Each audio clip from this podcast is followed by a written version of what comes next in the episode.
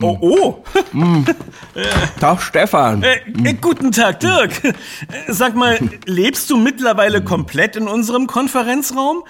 Das mit dem Homeoffice ist doch, glaube ich, anders gemeint. Ich habe mich nur zum Essen in den Konferenzraum zurückgezogen, um in Ruhe Äh, zu schmatzen. nachzudenken. Na, hab ich dir doch gesagt. Immer den Pizzageruch nach. War mir auch so klar. Hey, Stefan, und... Was, was, was denn? Ihr stört Dirk beim Nachdenken. Hat er jetzt doch damit angefangen? Wenn das mal gut geht. Macht euch nur lustig. Ich denke wirklich nach. Äh, jemand Mineralwasser? Oh, ja. Ja, klar, also warum ein nicht? gutes Schlückchen Mineralwasser, du bist dabei. Gern, dabei. danke. Äh, äh, sag mal, kommt Paul eigentlich noch?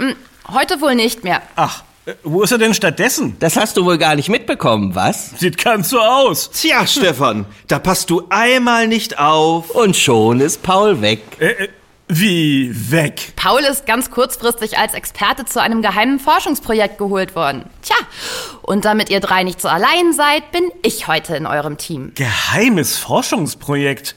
Oha. Na, dann mal herzlich willkommen, Nina. Ja, herzlich willkommen. Äh, Dann kannst du uns gleich beim ersten Rätsel helfen. Aha, äh, ja, gern. Und das wäre? Ähm, worüber um Himmels Willen denkt Dirk nach? Vielleicht gehört Ananas auf eine Pizza? Oder mit oder ohne Zwiebeln? Oder dicker Teigboden oder dünner Teigboden? Über die Zukunft. Was? Oh, Oh, also, sag das doch mal.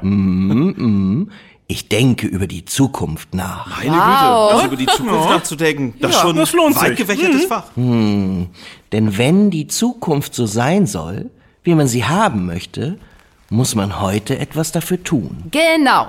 Äh, und darum denkt man nach und bestellt sich dazu Pizza im Pappkarton. Und trinkt Mineralwasser aus Plastikflaschen. Ah, ihr habt ja recht. Das kann so nicht weitergehen. Denn erstens vermüllen wir damit unsere Umwelt und, was das Plastik angeht, plündern wir auch noch die nicht erneuerbaren Rohstoffe unseres Planeten. In diesem Fall Erdöl, woraus Plastik ja bekanntlich gemacht wird. Und unsere Heizung hier äh, läuft noch mit Gas.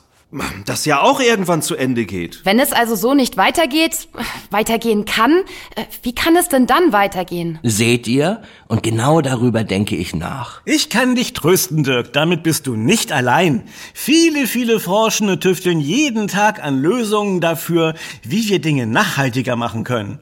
Vom Treibstoff über die Verpackung bis hin zu unserer Ernährung. Oh, oh, oh, oh, und natürlich gibt es darüber auch ein Was ist was Buch. Oh, natürlich, dass ich daran nicht gedacht habe. Hm, irgendwo hier muss es sein. Äh, da, ich hab's.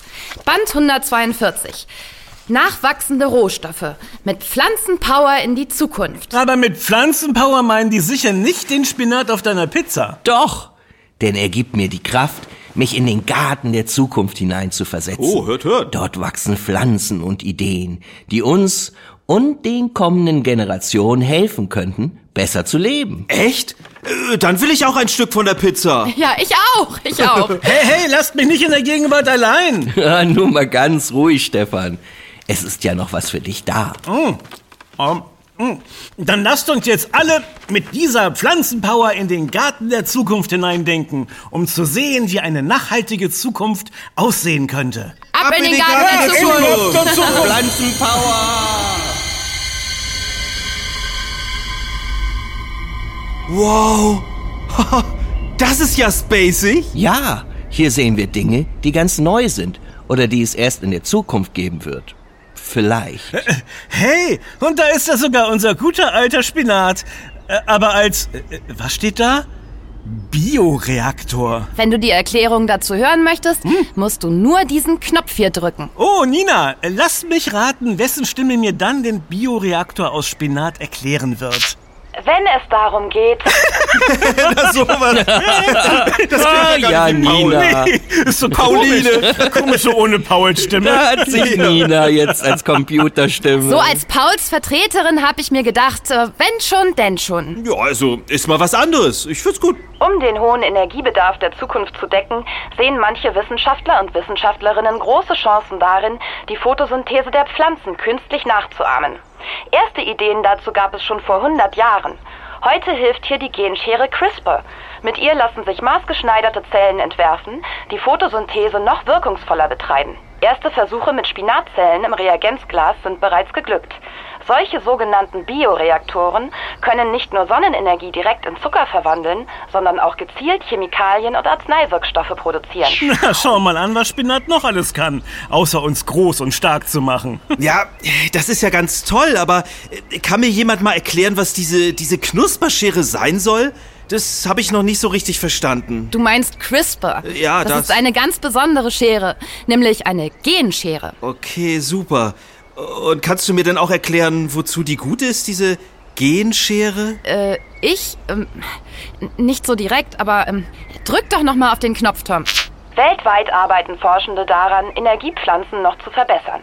Ihr Ziel ist es, pro Hektar Ackerfläche möglichst viel Energie zu gewinnen. Auch in deutschen Laboren wird dabei häufig Gentechnik angewandt.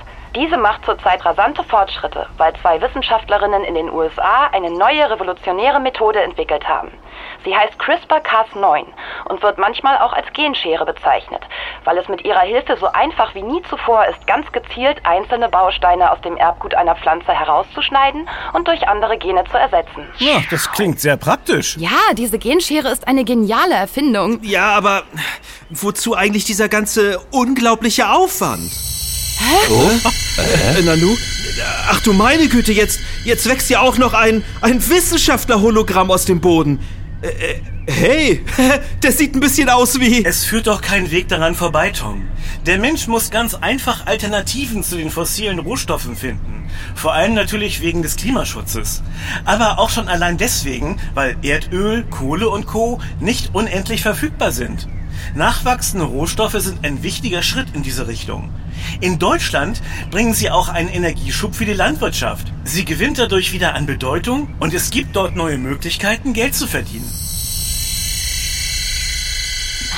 Okay, aber ich hoffe, dass die Landwirte darüber nicht vergessen, weiterhin Dinge anzubauen, die man auch essen kann. Hm, schon wieder Hunger, Nina? Lass mal, Tom. Nina hat schon recht.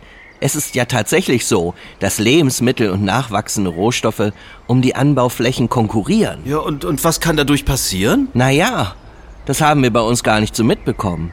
Aber als im Jahr 2006 in den USA plötzlich ein großer Teil der Maisernte für die Erzeugung von Biokraftstoff für Autos verwendet wurde, stieg der Preis für Mais auf dem Weltmarkt um 80 Prozent. Das heißt, hat eine bestimmte Menge Mais vorher 1 Euro gekostet, musste man dafür plötzlich 1,80 Euro bezahlen? Für die gleiche Menge? Ja, genau das heißt es. Und das hat vor allem die Menschen in Mexiko getroffen, wo Mais ein ganz wichtiger Bestandteil der Ernährung ist. Sozusagen das tägliche Brot. Und plötzlich konnten sich insbesondere die Armen ihre Tortillas nicht mehr leisten. Das war bitter.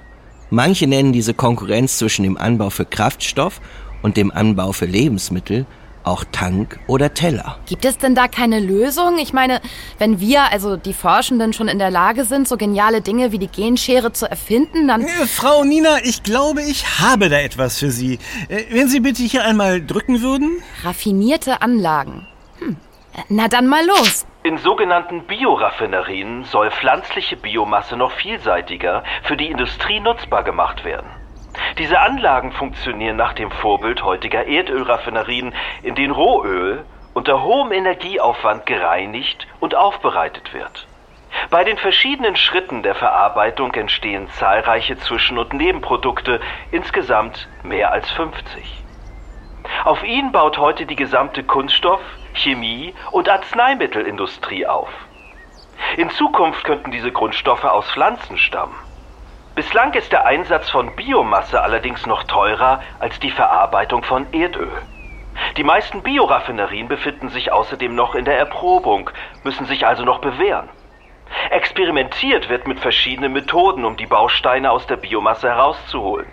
Lösungsmittel kommen dabei genauso zum Einsatz wie große Hitze und hoher Druck, aber auch genmanipulierte Bakterien und Enzyme. Klingt nicht schlecht. Aber wenn Sie dann wieder Mais dafür nehmen, Oh, das sollte ich vielleicht noch hinzufügen. In den Bioraffinerien werden vor allem Holz, Stroh und Gras verwendet, also Pflanzen, die als Nahrungsmittel eher weniger in Frage kämen. Ach, Tom, wieder die Hälfte vergessen. Das ist ja wie im richtigen Leben. Ja, aber äh, das hat Nina programmiert. Naja, ich wollte etwas Menschlichkeit hineinbringen. Ach, Menschlichkeit nennst du das. Und es gibt auch noch vielversprechende Energiepflanzen, etwa die Siedermalve und die durchwachsene Silphi, die man hier sehen kann. Beide stammen aus Nordamerika und haben Blüten.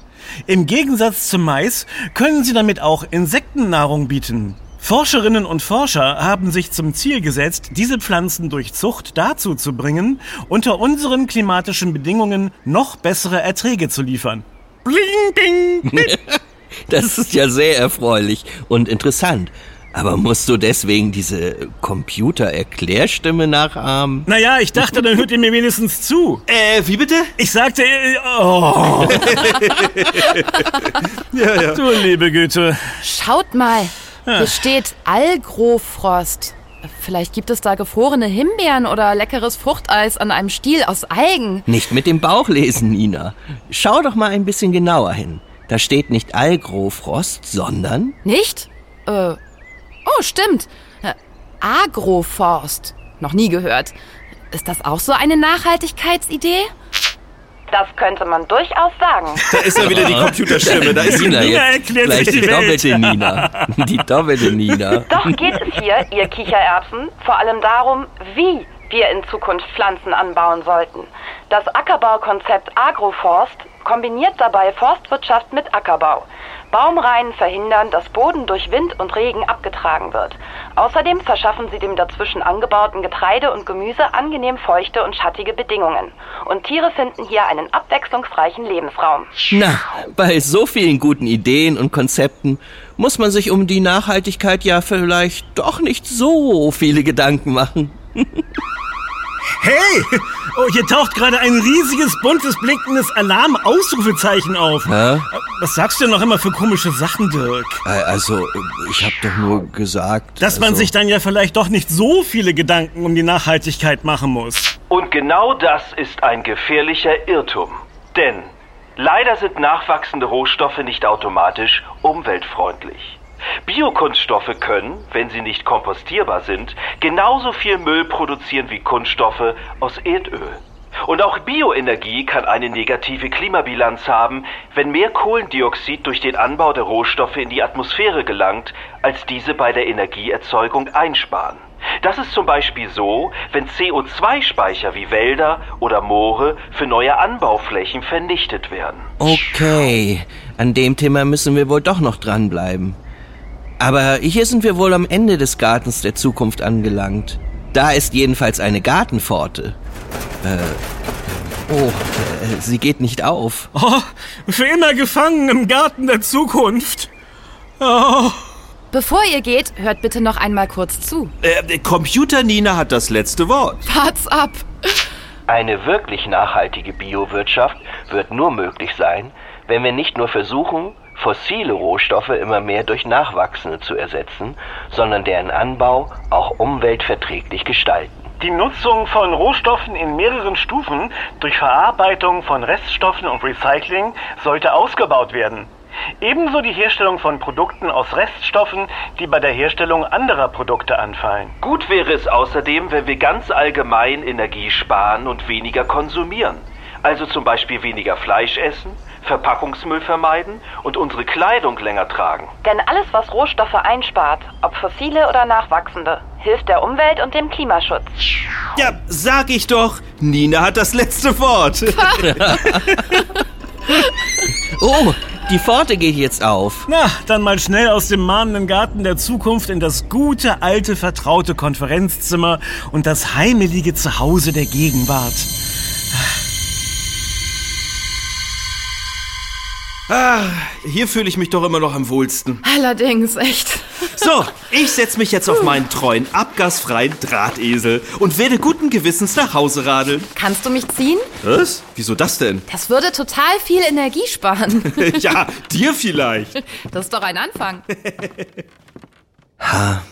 Hier liegt ja noch die Pizzaschachtel von meiner Spinat-Energiepizza. Hm. Ah, die werde ich gleich mal nachhaltig ins Altpapier entsorgen. Tu das nicht, Dirk. Gebrauchte Bringpizzaschachteln sind mit Fett und anderen Dingen verunreinigt und gehören darum in den Restmüll und nicht ins Altpapier. Äh, Stefan, jetzt lass doch mal den Quatsch mit dieser Stimmakrobatik. Äh, äh Stefan, äh, wo? Äh, Stefan? Dirk, wo bleibst du denn so lange?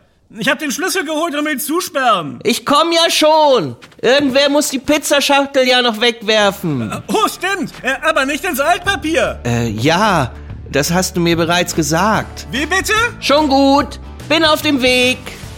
Puh, diese Zukunft geht mir echt nicht aus dem Kopf.